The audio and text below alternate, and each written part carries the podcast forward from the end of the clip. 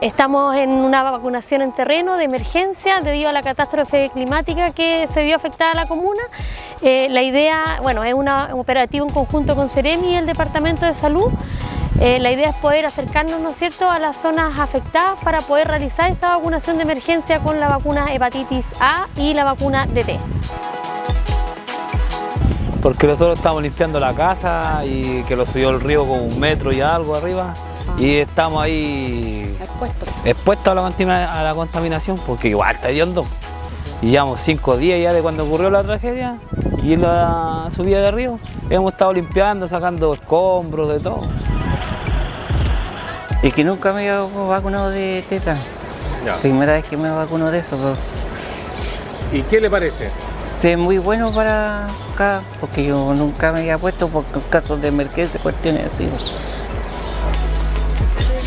Eh, no, mis amigos de aquí del taller de aquí del, maestro Corona fueron más afectados, él entró igual, no tanto le entró tanto el agua, pero igual se, ayudó a sacar el barro, todas esas cosas dentro del taller. Por prevención, ¿no? Sí, por prevención también. ¿Y un poco más de gente?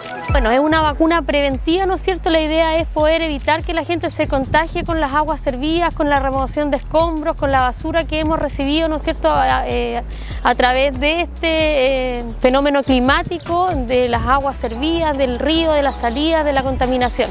Como te decía, son vacunas preventivas, la idea es poder eh, evitar que las personas se enfermen.